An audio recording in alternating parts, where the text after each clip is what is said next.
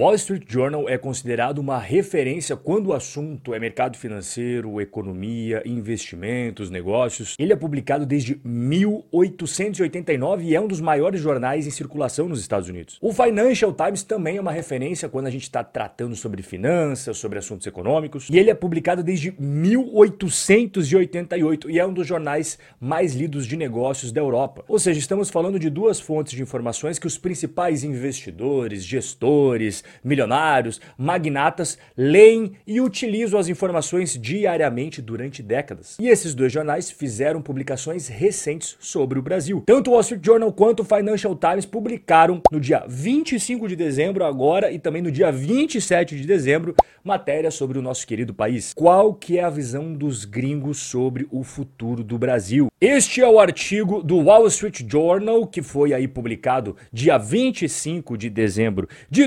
2022 e esse é o artigo do Financial Times que foi publicado dia 27 de dezembro de 2022. Antes da gente entrar de solo no conteúdo, um recado rapidinho do dia 10 ao dia 12 de janeiro vai ter a semana enriquecendo em dólar, tudo para você começar a investir no exterior, dolarizar o seu patrimônio e receber renda passiva em moeda forte. Vamos falar de ações, vamos falar de ETFs, vamos falar de fundos imobiliários, tributação, enfim, completo. Primeiro link aqui na descrição, você clica e bota ali o seu nome, o seu e-mail e a gente vai se encontrar na primeira aula, dia 10 de janeiro, ao vivo. Vamos então começar falando do artigo do Wall Street Journal. Ele foi escrito pela Mary O'Grady, que escreve para o Wall Street Journal desde 1995. Ao longo de todos esses anos, ela já ganhou vários prêmios pelo seu trabalho de jornalismo sobre economia e também mercado financeiro. E o que ela tem a dizer para nós, brasileiros, sobre a visão que ela tem do futuro do nosso país. O presidente eleito no Brasil, autodenominado defensor dos pobres, enfrenta o desafio de baixas previsões de crescimento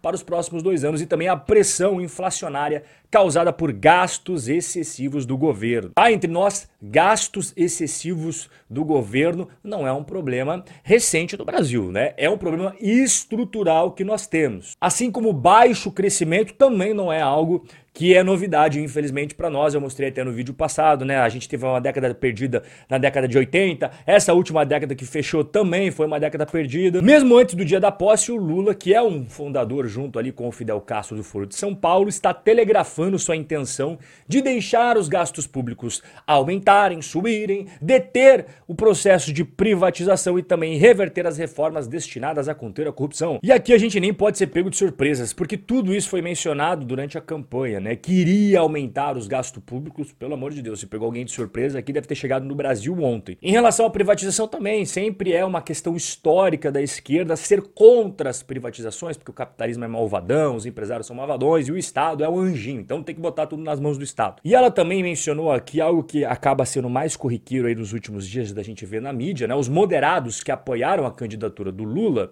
como por exemplo o Armínio Fraga, que é ex-presidente do Banco Central, agora aparecem surpresos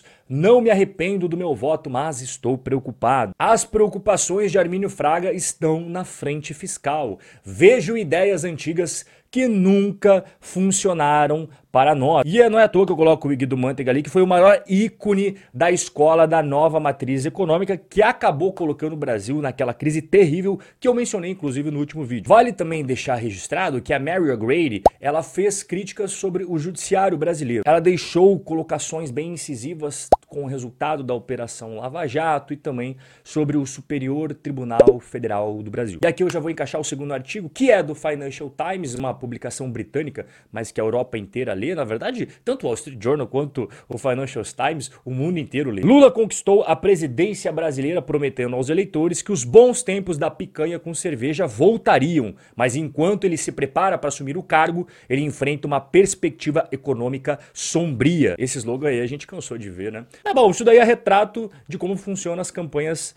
políticas no Brasil. Isso não é de agora não, cara. Se você pega a história da política brasileira, você sempre vai ver campanhas dos presidenciáveis com o slogan estapafúrdio, que causa um monte de burburinho e tal, mas que no fundo não representa nada prático. Mas é isso que o povo parece que gosta de ouvir, gosta de ser enganado, gosta de mentira, né? O latino-americano adora falsas ilusões e é por isso que os políticos fazem essas promessas, porque eles sabem que o povo adora isso daí. Lula presidiu um período de forte crescimento durante seu primeiro mandato, 2003 a 2010. Só que essa época foi onde teve o boom de exportação de commodities que acabou impulsionando e muito a economia brasileira. Os salários subiram, a classe média se expandiu, milhões de brasileiros saíram da pobreza. Tudo isso daqui que o Financial Times está falando é verdade. O Brasil pegou carona naquela onda da China, consumo de commodities. O Brasil, exportador de commodities, surfou aquela onda muito bem. Então o Lula deu uma sorte danada nessa época aí de pegar um momento que todos os ventos favoráveis ali estavam empurrando o Brasil para frente na economia. Mas agora o ambiente é totalmente diferente daquele período que ele assumiu o primeiro mandato. As previsões de crescimento para 2023 foram revisadas para baixo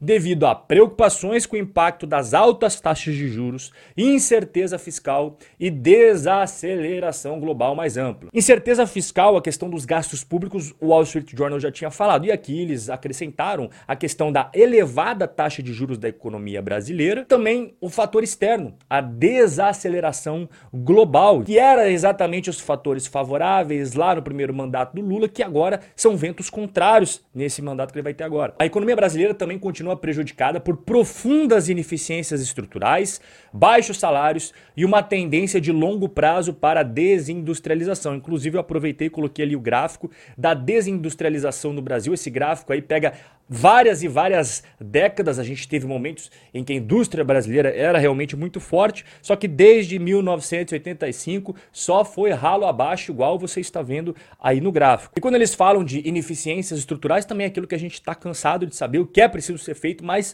nunca é feito no Brasil. Como, por exemplo, a questão da infraestrutura brasileira, a questão da complexidade tributária que nós temos no nosso país. Enfim, eu não vou repetir aquela lista de coisas que todo brasileiro sabe, que entra ano, sai ano, ninguém resolve e o Brasil fica ali patinando, patinando, enquanto outros países decolam, vão embora, porque resolvem esses problemas. Economistas temem que os investidores saiam do Brasil se a relação dívida-PIB, agora em quase 80%, começar a subir no ano que vem, enfraquecendo ainda mais a taxa de câmbio e alimentando a inflação. Então aqui o pessoal dá aquela pincelada que eu sempre falo, que você sempre tem que acompanhar o indicador dívida PIB, ou seja, o endividamento da nação. Atualmente está na casa dos 80%, mas se isso começa a subir, subir, subir, subir, subir, os investidores falam: opa, opa, opa, acendeu o sinaizinho aqui no meu painel, vou começar aos poucos tirar a grana aqui do Brasil, porque eu não estou gostando para onde a carruagem está indo. E quando você tem os gringos tirando dinheiro do Brasil, o que acontece com a taxa de câmbio?